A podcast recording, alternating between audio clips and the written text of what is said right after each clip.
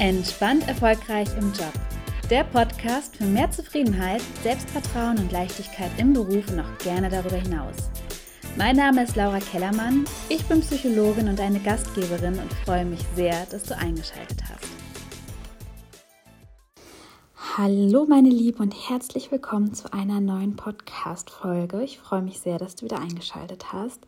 Und da mich in der letzten Zeit so viele Nachrichten erreichen, wie ich das eigentlich gemacht habe mit meiner Selbstständigkeit von anderen Coaches, von anderen Psychologen oder aber auch generell von Frauen, die sich gerne selbstständig machen möchten, habe ich gedacht, ich könnte ja mal in meinem Podcast auch ein bisschen mehr darüber erzählen, weil ich da inzwischen echt wahnsinnig viel Erfahrung gesammelt habe, wahnsinnig viel falsch gemacht habe und ja, für mich jetzt wirklich Strategien entwickelt habe, wie ich ganz wunderbar selbstständig bin und ja, davon möchte ich dir sehr, sehr gerne was mitgeben, damit auch du den erfolgreichen Sprung in die Selbstständigkeit schaffst oder auch in die Teilselbstständigkeit, denn so bin ich ja gestartet.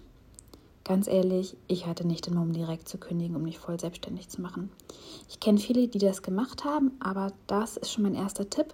Viele Wege führen nach Rom und du musst nicht gleich all in gehen. Du kannst das, wenn du da Bock drauf hast ich habe mich erstmal nebenberuflich selbstständig gemacht. Ich habe mir erstmal überlegt, was will ich eigentlich anbieten, was möchte ich eigentlich machen. Und dann habe ich mich gefragt, okay, womit kann ich besser umgehen? Kann ich besser umgehen, damit dass ich vielleicht weniger Zeit habe, das aufzubauen, es etwas länger brauche und ich mich mehr strukturieren muss und dafür habe ich einen regelmäßigen Geldstrom durch meine angestellte Tätigkeit? Oder kann ich besser mit einer gewissen finanziellen Ungewissheit umgehen? Ähm, habe ich Bock zu sparen, sparsamer zu leben und habe dafür wesentlich mehr Zeit, die ich in das Projekt stecken kann. Und diese Frage solltest du dir auch als allererste stellen. Für mich war zu dem Zeitpunkt damals die ganz klare Antwort, ich brauche das Gefühl der finanziellen Sicherheit. Und das hat sich ja irgendwann gedreht. Ich habe ja dann irgendwann gekündigt und habe mich voll selbstständig gemacht. Da war natürlich aber auch schon ein regelmäßiger Geldstrom da.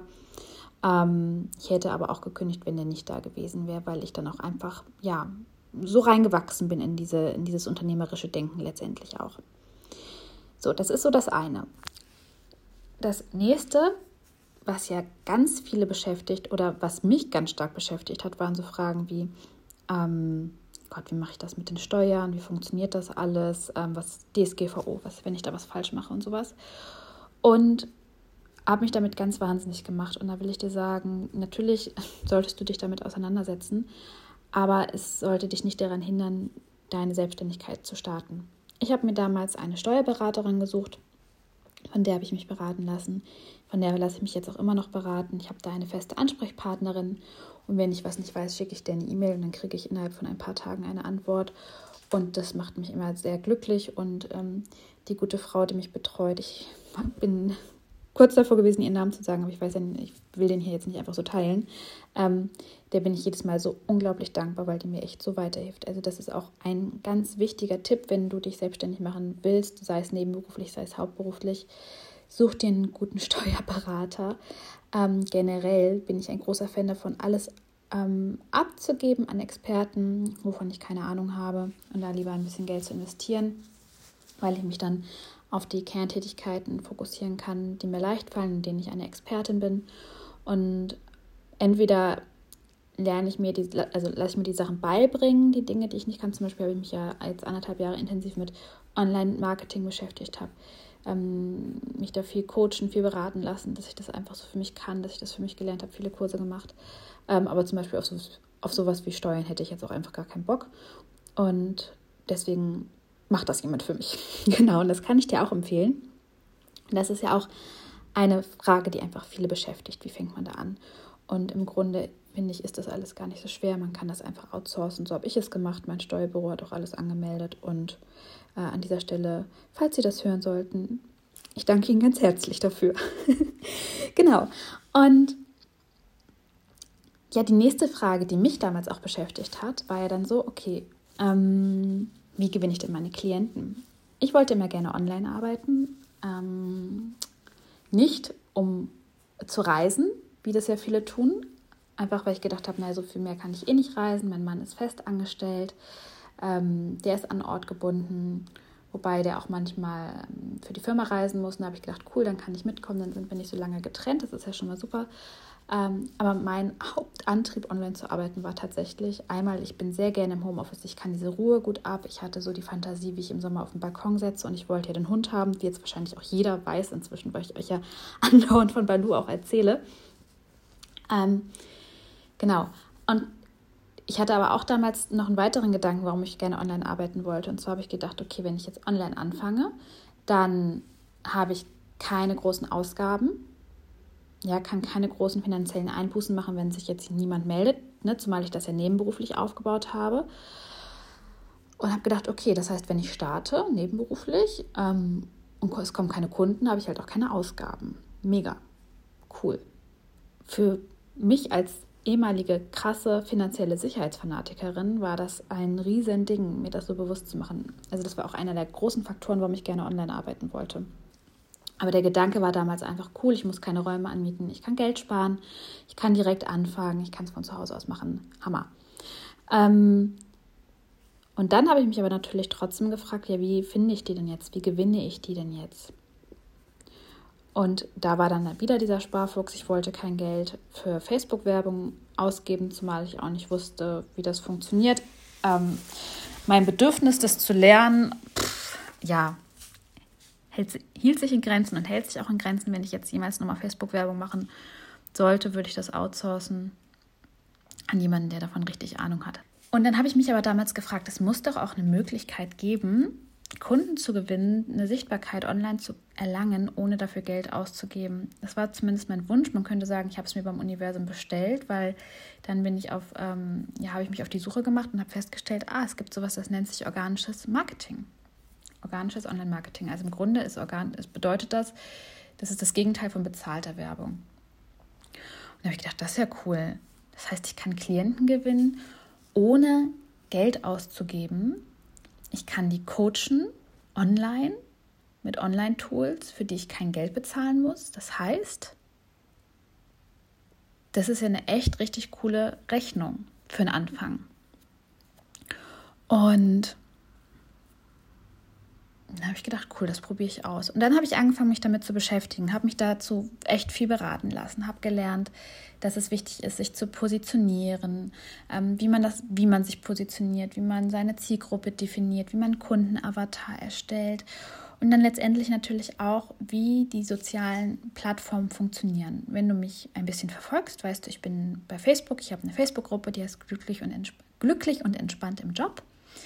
Ähm, da sind über 800 Frauen drin, denen ich regelmäßig mit Rat und Tat beiseite stehe. Da teile ich Reflexionsfragen, ich mache Live-Videos, ich informiere, dass der Podcast kommt. Und viele, die in dieser Gruppe sind, kommen aber auch zu mir ins Coaching.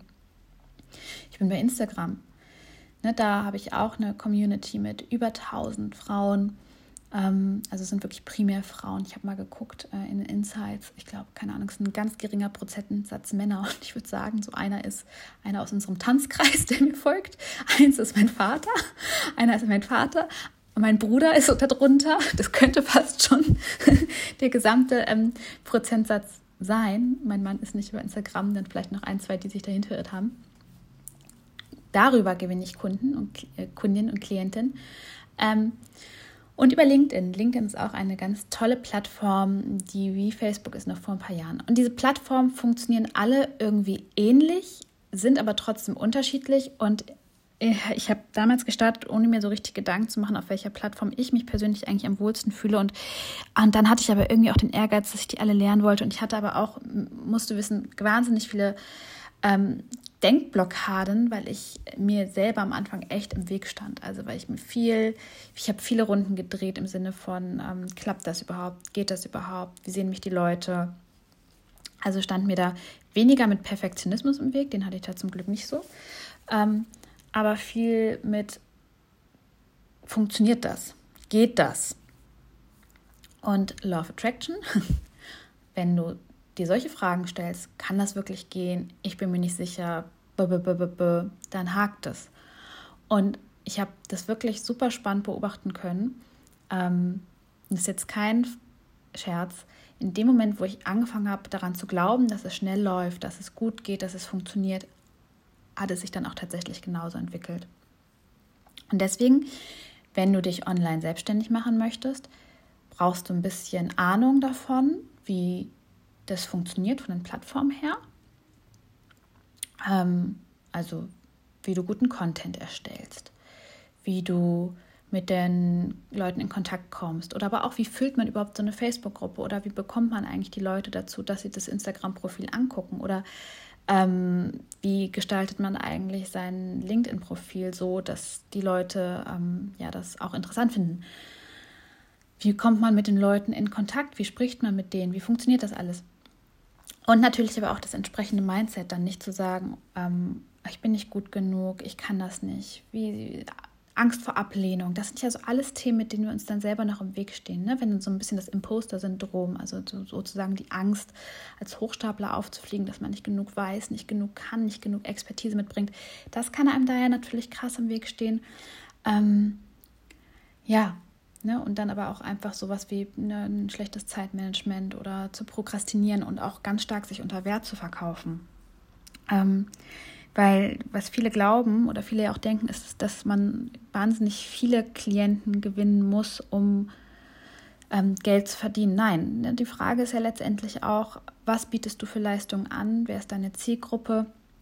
Bietest du Einzelsitzungen an, bietest, du Online-Kurse an, bietest du, keine Ahnung, E-Book an, bietest du ähm, eins zu eins an, eine Masterclass und dann aber auch zu welchem Preis, was ist so das Investment, das die Leute dann letztendlich da auch in sich hineinstecken müssen. Und das kannst du ja selber entscheiden. Ich weiß aber, dass sich da viele selber unter Wert verkaufen und dann tatsächlich auch entsprechend die Erfahrung im Außen machen, dass die Leute anfangen, über das Geld zu diskutieren. Ging mir am Anfang nicht anders. Ich musste da auch ganz stark an meinem Money-Mindset arbeiten und habe tatsächlich persönlich auch die Erfahrung gemacht, je mehr ich von mir, mich von mir selber überzeugt habe, mir meine Expertise bewusst gemacht habe, mir meinen Wert bewusst gemacht habe, umso weniger haben die Leute mit mir auch über das Geld diskutiert, weil sie einfach wussten, okay, die weiß, wovon sie spricht, die kann das, mit der muss ich zusammenarbeiten. Und all das sind einfach Punkte, die du beachten darfst, wenn du in die Selbstständigkeit startest. Wenn du darüber noch mehr Infos haben willst, dann schick mir super gerne eine E-Mail oder schreib mir bei LinkedIn oder bei Instagram oder komm in meine Facebook-Gruppe und stell mir dann deine Fragen, weil dann kann ich dazu auch dir Content erstellen hier beim Podcast, also über einen Podcast, dass ich da noch Folgen zu mache oder äh, mal ein Live in der Facebook-Gruppe mache. Und was ich dir aber einfach sagen kann, es lohnt sich so sehr, weil ich bin so glücklich mit meinem beruflichen Alltag, wie ich ihn gerade habe. Ich bin einfach so dankbar, dass ich diese Freiheit habe. Ich bin, es gab neulich so ein, so ein bei LinkedIn so ein Foto, ob man eine Orchidee ist, die so Mimimi macht, so nach dem Motto, der pH-Wert vom Wasser ist ein bisschen zu sauer, oder ob man ein Löwenzahn ist, der überall wächst. Und ich würde sagen, ich bin, ich war früher eine krasse Orchidee. Und jetzt bin ich ein Löwenzahn mit Orchideen-Tendenzen. und deswegen bin ich so dankbar dafür, dass ich halt einen beruflichen Alltag jetzt habe, der zu mir passt, wo ich, ähm, wo ich viel Ruhe habe, wo ich auch viel Pausen habe, wo ich viel Auszeiten habe, weil ich arbeite gerne und viel und habe da richtig Spaß dran. Aber ich brauche halt auch echt voll viel Zeit für mich. Ich bin ähm, eine extrovertierte, introvertierte, könnte man vielleicht sagen. Ich brauche da so Ruhe und Zeit für mich auch. Und ich bin sehr dankbar, dass ich jetzt so dieses Leben habe, für diese Freiheiten, die ich jetzt habe dass ich jetzt so ein, ja, so frei entscheiden kann, so mein Leben nach meinen Bedürfnissen gestalten kann, ähm, ja, viel mehr Zeit habe, viel mehr Ruhe habe und irgendwie den ganzen Tag mit so tollen Menschen zu tun habe, mich mit anderen tollen Coaches austauschen kann und vor allen Dingen so viele andere Frauen einfach darin bestärken kann, ihren Weg zu gehen und ihnen auch bei genau diesen Themen zu helfen, die ich halt früher auch einfach hatte.